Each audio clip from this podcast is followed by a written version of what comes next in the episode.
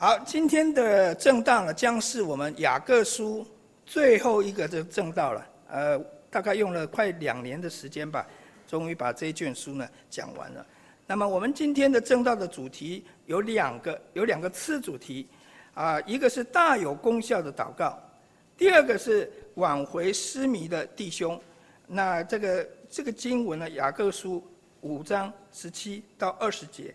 我们今天的经文事实上是要从十六第十六节的后半段哈开始的，那里有一个义人的祈祷，是大有功效的。我们其实今天的证道是要接续上一次的，不过在我们讲啊今天的证的主题的之前呢，让我我们复习一下我们在上次证道里面所讲的这些内容哈。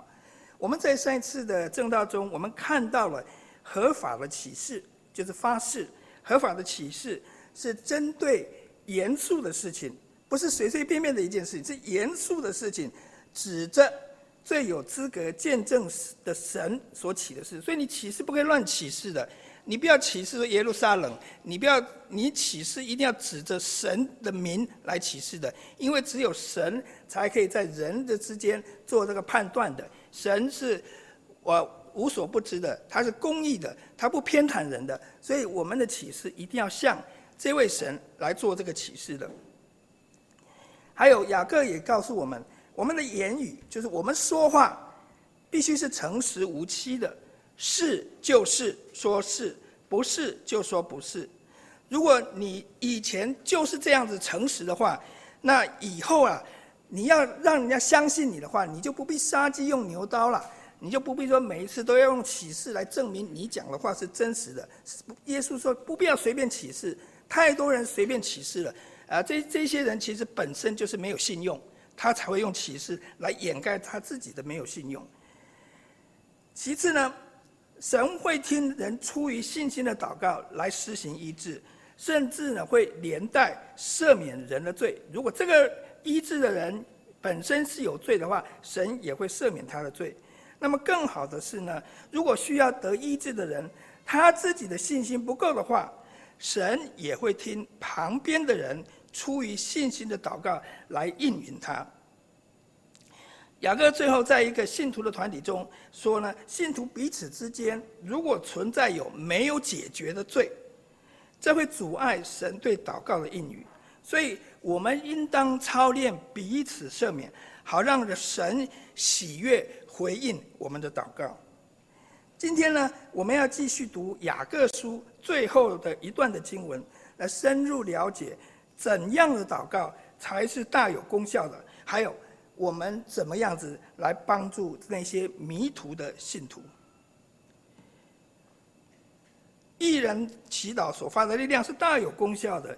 以利亚与我们一样，是一样性情的人，他恳切祷告，求不要下雨，雨就三年六零六个月不下在地上，他又祷告。天就降下雨来，地也生出土产。雅各提到病得医治的祷告时候，他首先要受苦的人就要就要去祷告，然后他要求长老们啊要为病人祷告，最后他勉励一般的信徒要彼此认罪代祷。由此可见啊，每一位信徒都可以为了得医治而祷告。只要你的祷告是出于信心的就可以了。雅各接着把我们的注意力转到祷告的效力。他讲的这个效力不是普通的效力哦，是大有功效的效力。那么谁的祷告是大有功效的呢？雅各说是艺人，但艺人是谁？是你吗？是我吗？一想到艺人哈，我们首先会想到他可能是一位道德高超的、敬虔爱主的人。由于这种人呢，可能因为具备了他，他有具备很多的善行，有很多的功德，且而且这些都是多高于一般的信徒，所以呢，神一定会基于这种美德来回应他的祷告的，甚至应允难度最高的祈求。我想请问大家。呃，雅各的意思是这样子的吗？这是正确的解释吗？耶稣呢，在附加呃路加福音十八章说了一个比喻，有两个人，一位是仗着自己是异人的法利赛人，另一位呢，则是犹太人唾弃的卖国贼税吏。这两个人啊，到圣殿里面去祷告。法利赛人自言自语的祷告说：“神啊，我感谢你，我不像别人勒索、不义、奸淫。”也不像这个税吏，我一个礼拜进食两次，凡我所得的，我都捐上十分之一。这是法利赛人的祷告。但是另一位税吏被人家看不起的税吏，就远远的站着，他不敢近前来，他远远站着，他捶着胸说：“神啊，开怜开恩，可怜我这个罪人。”耶稣对这两个人的评语是什么？我告诉你们，这税吏回家去，比那人倒算为义了，因为凡自高的必降为卑，自卑的必升为高。这个非常颠覆我们的呃想法。在犹太人，在耶稣时代的犹太人，法利赛人是我们承认他们他们在人的在犹太人的心目中是非常道德、非常高尚的人的。但是耶稣来的时候，耶稣把他们的真相把它拆穿了，所以这个这个是很非常颠覆，不但是我们现在的看法，也非常颠覆当时他们的看法。那么这个比喻呢，给我们看到的几个重点：一个人啊，是不是义人啊，不是自己说了算的。这个法利赛人啊，或许他具备相对较好的美德，他可能比。这些税吏好一点而已，但是他不了解神的绝对标准，神对艺人的绝对标准是有多么高，他以自己所谓的义行呢，自高自大，却不知道说世界上其实是没有一个艺人的，连一个的也没有的，这个是保罗所说的话。第二点，神所看为义的人。首是首先承认自己是罪人，并且请求神开恩可怜的人，这个是神的观念哦。神的义，神看这个义人，不是看他的行为怎么样子哦。最主要是要首先你要是承认自己罪，即使行为高超的，有很很好善行的，他本身其实还是有有不不完全的地方。所以这一种人啊，看清一件事实。就是自己是不义之人啊，他是一个不义的人，他不敢用自己的善行来自夸，反而求神来怜悯他，来宽赦他，因着他自己的降卑，神就怎么样，算他为义了，credit 英文叫 credit，算他为义了，他是被神算为义的，换句话说，在他自己里面，他自己里面没有一一点，任何一点。足以使能够能够使他称义的这种善行，连他自己自我降卑都不是他的善，都不是他的那个善行的。在了了解这两点之后，我们可能一方面会感到很高兴，但一方面呢又会感到困惑。高兴的是呢，我们不必害怕自己呢因为行为达不到义的标准，而导致了自己的祈祷不蒙神垂听。但是呢，在另一方面，我们可能会怀疑，神真正会因为我们的降杯认罪，他不但会涂抹我们的罪，而且还会喜悦我们吗？甚至应允我们的祷告吗？所以我们碰到了这两个难题了。现在让我们来听听一个犯下杀人、奸淫、贪婪三项重罪的人的祷告，在他的祷告开头。明明认了自己的罪，说：“我的罪藏在我面前，我向你，就是我向神犯罪，唯独得罪了你。”这个祷告的人甚至将自己的犯罪的劣根性呢，追溯到他母亲在怀他的时候，也就是他这个犯罪的罪性，从他还在母亲的子宫里面的时候就有了。即便如此呢，这位祷告者。却很有把握的知道，他如何能够重得神的喜悦，再次被神所接纳。这就是就是要这个方式是什么呢？就是你必须是内里诚实，你里面要诚实，你不要掩饰你自己的罪，因为唯有神才能洁净他。这个诗篇的作者同时也很清楚知道说，神本就不喜欢祭物，神不喜欢祭物的。换言之，人如果想要以献上礼物，献上他的善行，献上他的功德来弥补自己的罪的话，甚至于以此来贿赂神、取悦神的话，这只会招来神的怒气。这位祷告者啊，最后总结说。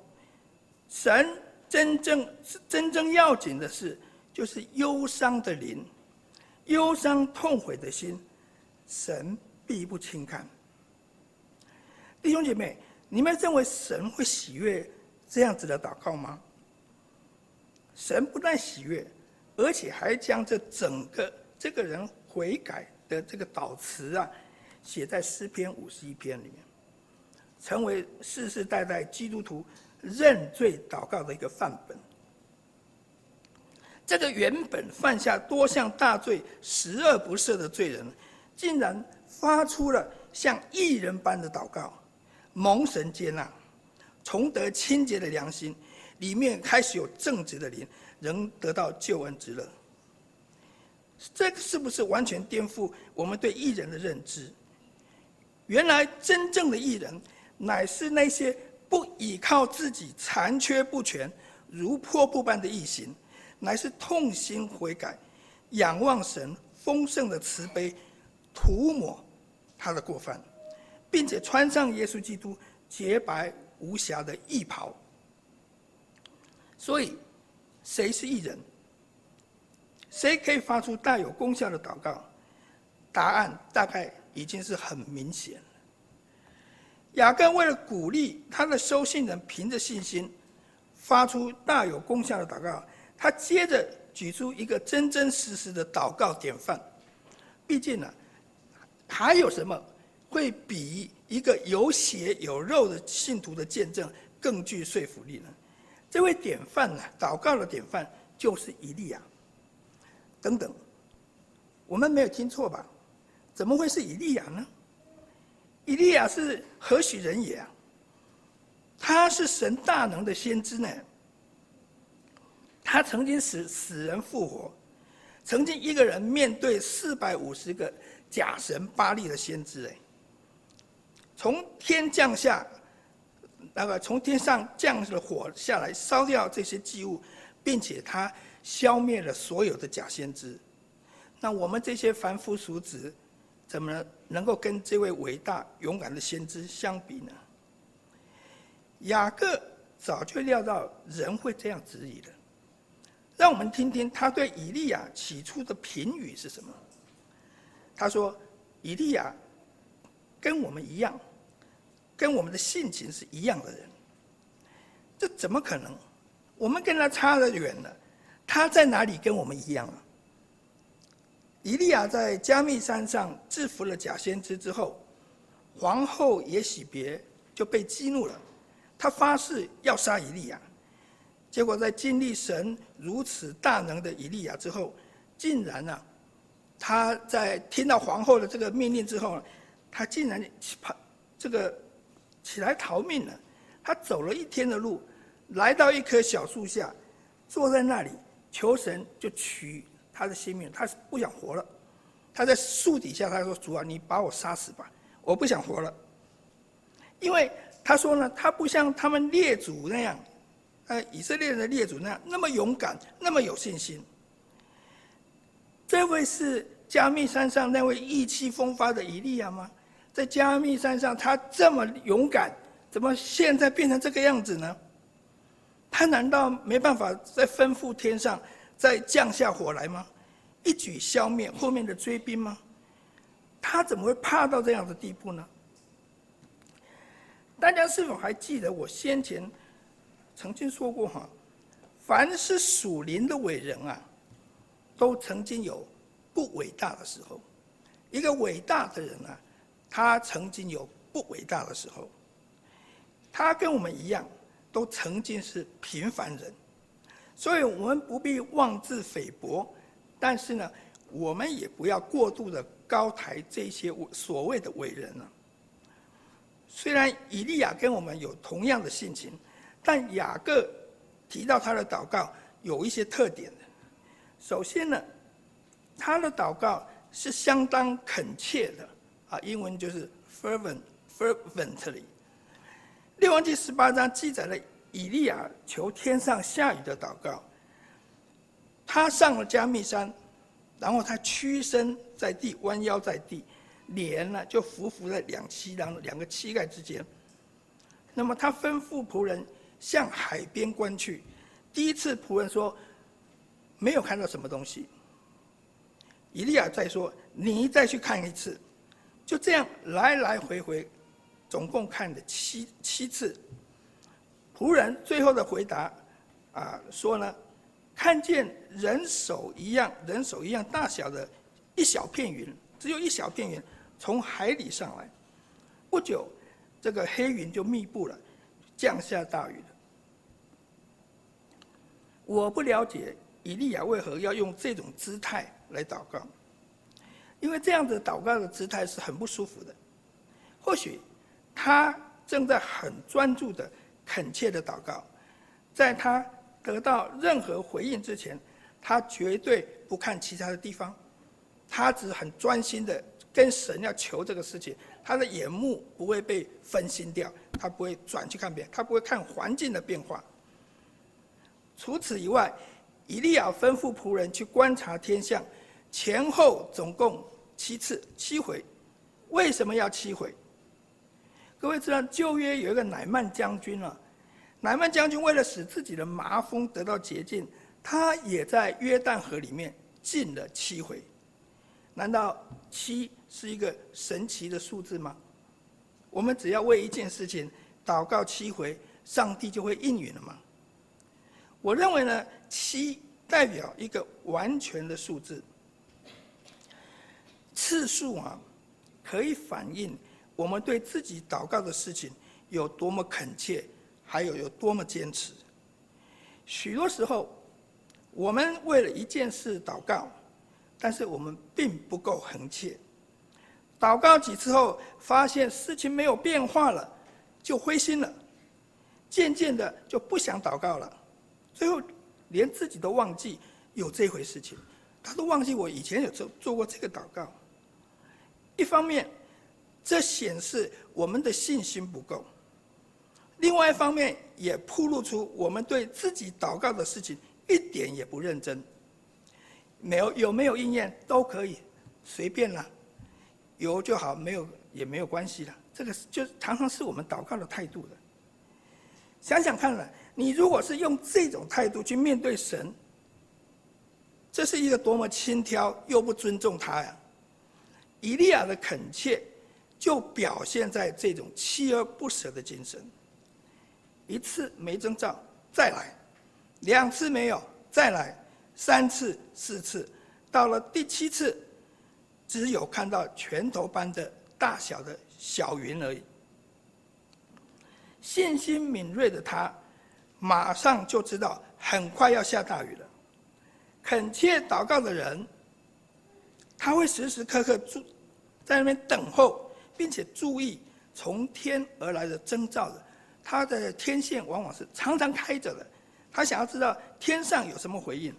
一旦他发现了这个有征兆的时候，他就马上明了，主的工作已经变成更明显了。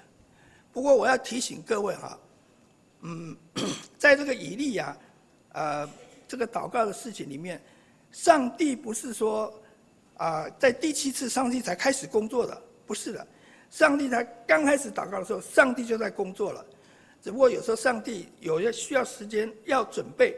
或者说，上帝也许在考验你的信心是什么样子，所以呢，我们当我们一祷告的时候，上帝就是在准备。虽然没有任何的迹象，上帝还是在工作的。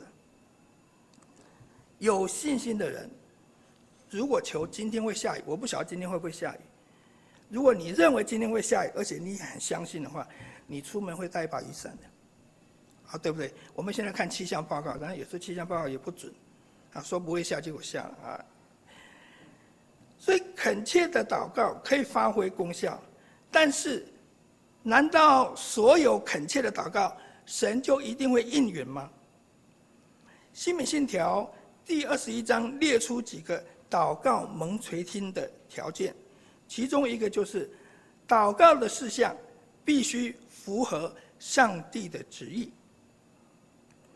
我们祷告的事情，如果是违背神的旨意，是犯罪的事情的话，无论我们再怎么恳切，神都不会听的。不要说七次，你七乘七，神也不会听的。那么大家是否会纳闷？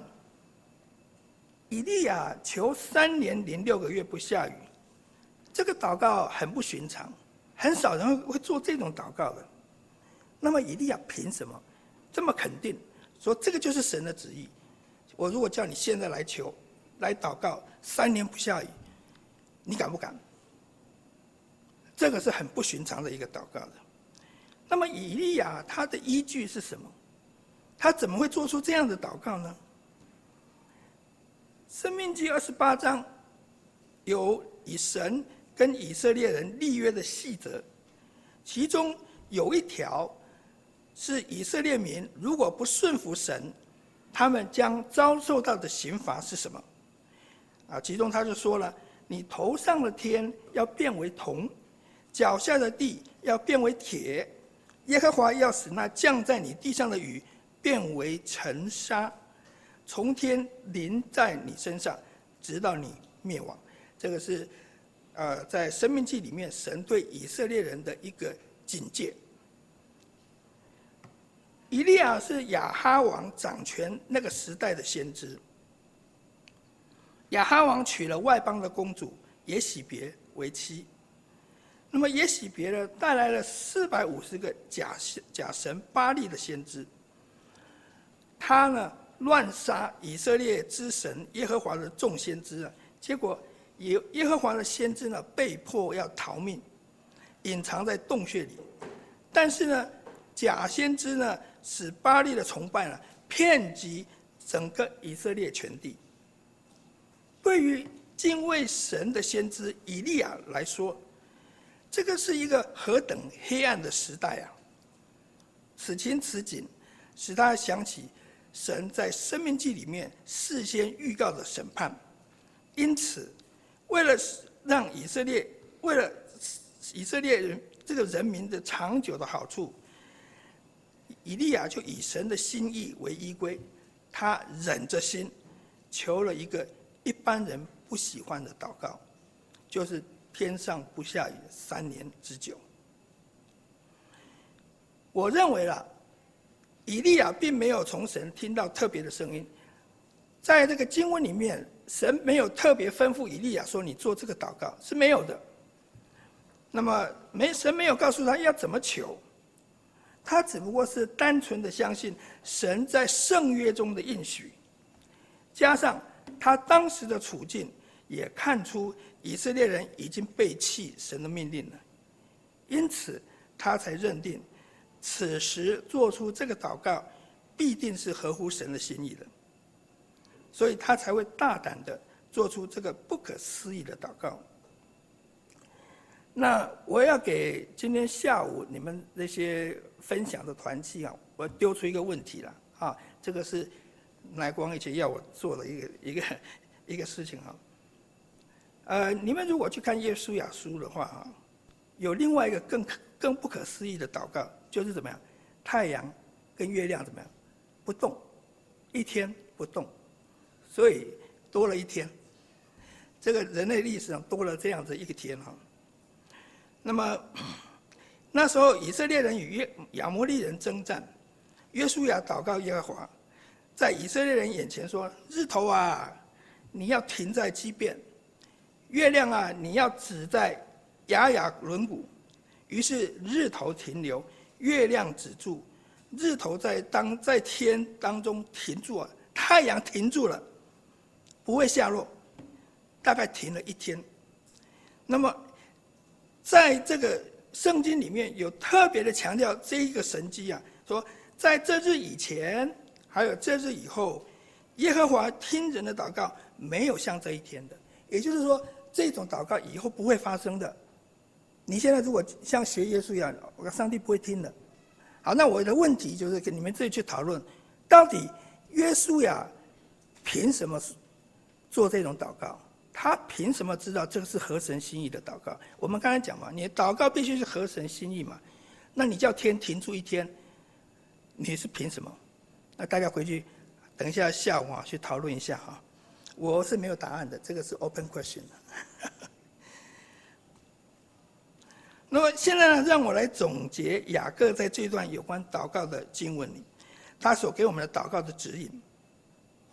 蒙应允祷告的时机，还有祷告必须具备的条件，我总结如下：第一个呢，我们在受苦的时候就该祷告；第二个，别人可以代祷；第三个，出于信心的祷告，祷告必须是出于信心的；第四个，罪会拦阻祷告。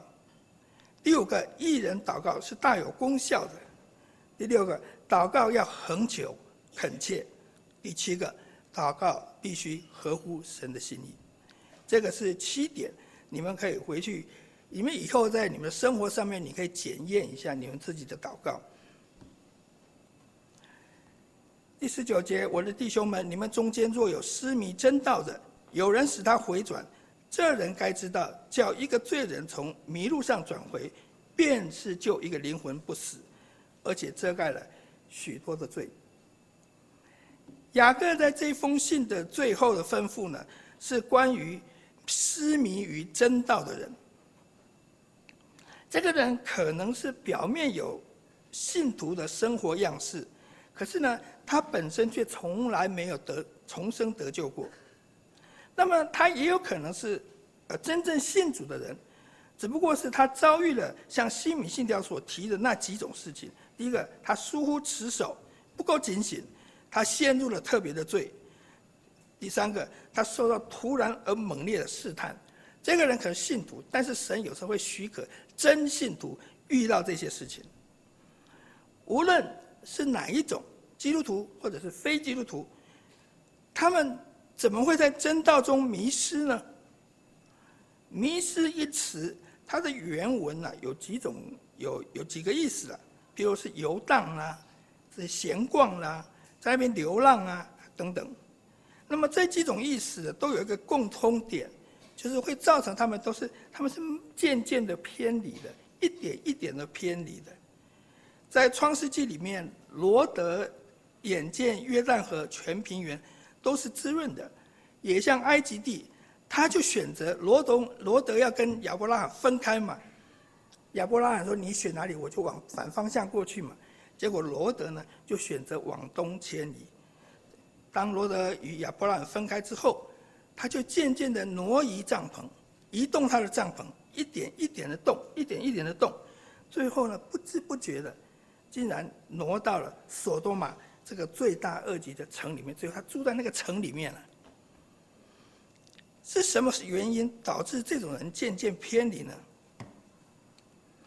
雅各先前曾说过，他们首先必定是在内心里面先先与这个世俗为友，然后呢渐渐爱这个世界，最终呢自己呢与神为敌呀、啊，却不自却不自知啊，所以。当他们不常与圣徒一起敬拜神的时候，其实他们已经到了迷失真道的后期了。所以有时候，如果说，嗯，我们如果发现有一些信徒，他他的如果说这样组织聚会不是很正常的话，其实在他来聚会最后一次聚会之前，更早更早以前，其实他的内心就开始发生变化了。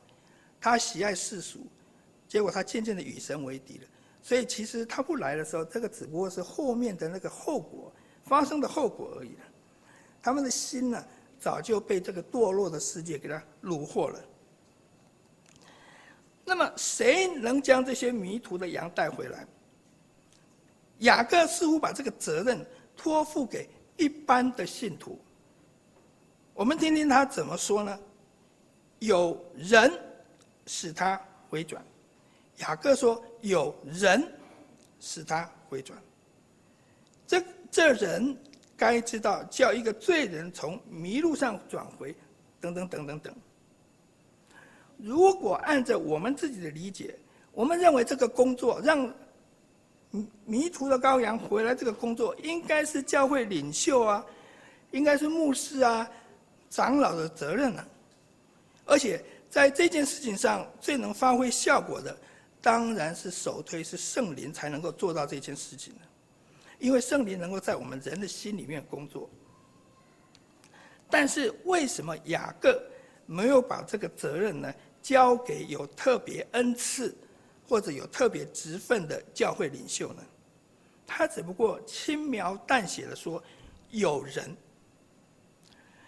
加拉加拉太书六章一节说：“弟兄们，若有人偶然被过犯所胜，你们属灵的人就当用温柔的心把他挽回过来。挽回跌倒的弟兄的责任在于属灵的人。理论上。”教会的领袖是责无旁贷的，但是属灵的人不限于教会的领袖的。啊，从我自己多年在教会服侍的经验呢，我发现一件事情：最早能够察觉这某个肢体出状况的人，往往不是牧师长老。而是跟这个人关系比较密切的一般信徒，最早发现的反而是一般信徒，因为他们比别人更能观察到观察到那个走偏的人的那个细微的变化，他的言语会变化，他的聚会形式会变化，他的生活会变化，这个只有跟他很好的朋友才能够注意到的，而且当这种人。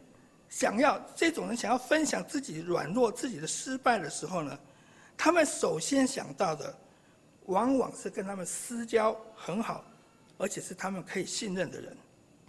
很不幸的是呢，牧师长老往往是他们最后才要想想要诉诸的对象。那么这个现象传达了什么信息呢？弟兄姐妹。在叫人从迷途回转过来的事情上，你们所具备的先机跟优势，是我们做长老的、做牧师没有的。当软弱的人与你分享他自己的跌倒，还有他的犯罪的时候，你可以在第一时间内，以最能够顾及他的情面，还有顾及他的隐私这种方式来规劝他，留给他更多。悔改的空间，这也就是他们不愿意告诉长老，呃，这个，因为他们怕这个事情传遍全教会去了，所以反而变成说他在但变，他会觉得我在这个教会里面我是存活活不下去了，我一定要离开这个教会。所以我们每一个人不要轻看自己在基督身体中你能够发挥的功能。对于这样的肢体，我们可以在隐秘的空间内。为他祷告，倾听他的困难，那么持续陪伴他走过艰难的时刻。如果对方的问题超过我们能力所及的范围的话，或者我们可以在，或者说我们不知道要怎么样用什么合乎圣经的方法来处理他这个事情的时候，我们可以在不揭露对方的身份之下呢，向教会领袖。寻求帮助及咨商，弟兄姐妹啊，让我们看重神所交付给我们的任务。这个任务是这么重要，我们可以救一个灵魂不死的，可以遮掩他许多的罪的。这项任务的重要性呢，远高于解决他们在经济、工作、生活上面的问题。没有错，在生活上面问题。是很重要，我们要帮助他们，但是他永恒的去处如果是地狱的话，哪一个比较重要？所以我们是有这个责任的。以西结书三章提到神的话临到以西结，神设立以西结做以色列家守望的人，替神警戒以色列百姓。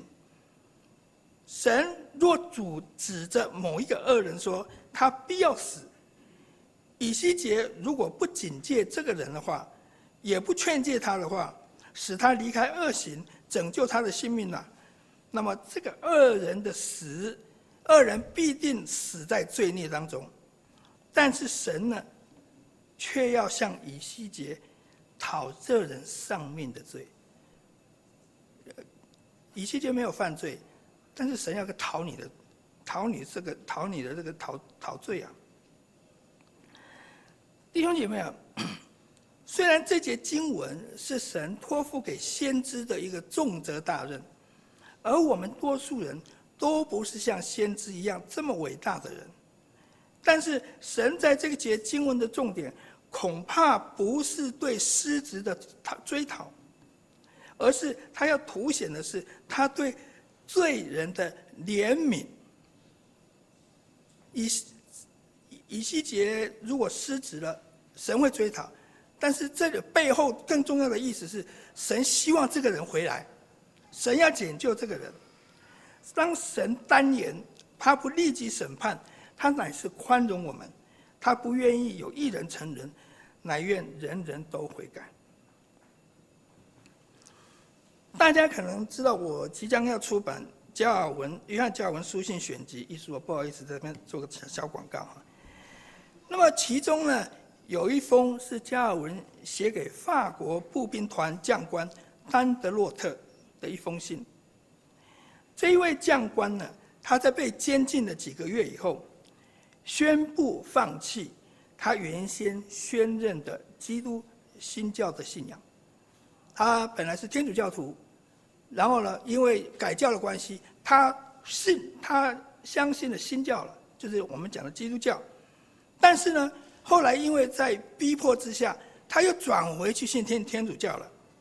那么这个不幸的教消息啊，立即传遍了整个巴黎的教会。法国教会的牧师向加尔文通知说：“我们引以为荣的模范人士跌倒了。”难道神要用各种方式使我们降卑吗？为了挽回这位迷途的信徒呢，加尔文亲自写信给他，警戒他说：他所犯的不是小罪，也不是轻罪，因为他惧怕人，却不敬畏神，反去迎合、取悦那些难免一死的受造物。他们他反而轻忽了那一位创造并且托住我们的主。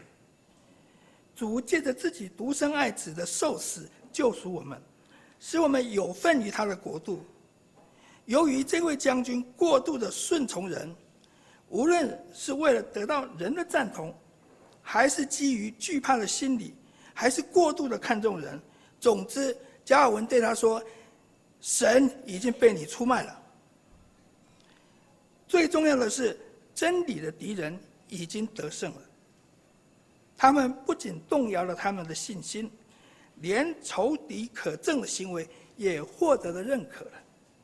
他们甚至想象，这些敌神的仇敌甚至想象自己已经在这个人的身上，这个背叛人的身上打败了主耶稣基督了。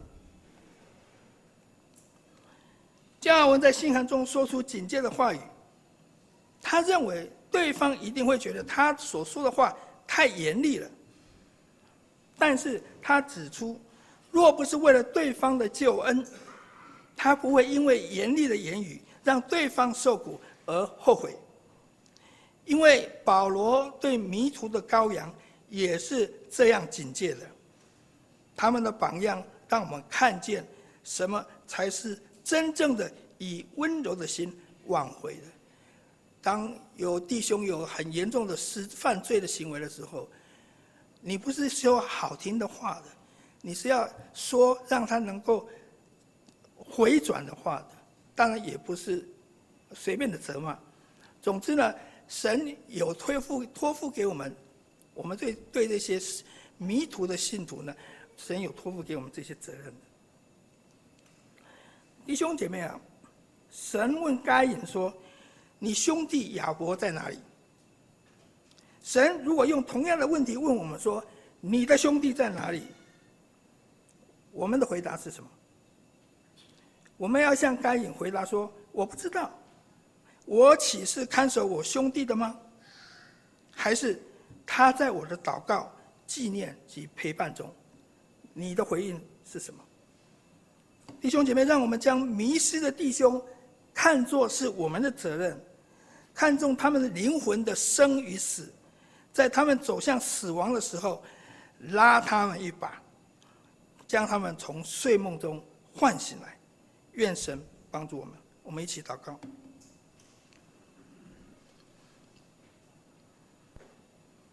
天父啊，我们感谢你，你是一位怜悯、充满怜悯的神。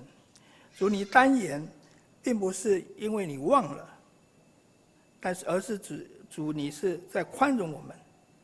主，有许多时候。我们没有注意到主你的话语的里面所蕴含的严重性，我们常常非常轻忽的对待你所讲的话，连我们自己的祷告也常常好像可有可无。主啊，求你实在是怜悯我们这样子的这种轻忽的罪。我们在这件事情上，我们并没有太敬畏你。愿主你帮助我们在我们内心里面对你有产生一些敬畏的心。谢谢天父，你透过在圣经里面的许多的人物，让我们看见主啊，他们这些伟大的人物都跟我们一样，曾经犯罪，曾经跌倒，但是主你却赦免宽恕他们。求主帮助我们，也是能够在我们自己犯罪的时候，我们也来向求向你求怜悯。谢谢天父，感谢祷告是奉主耶稣基督的圣名求的，阿门。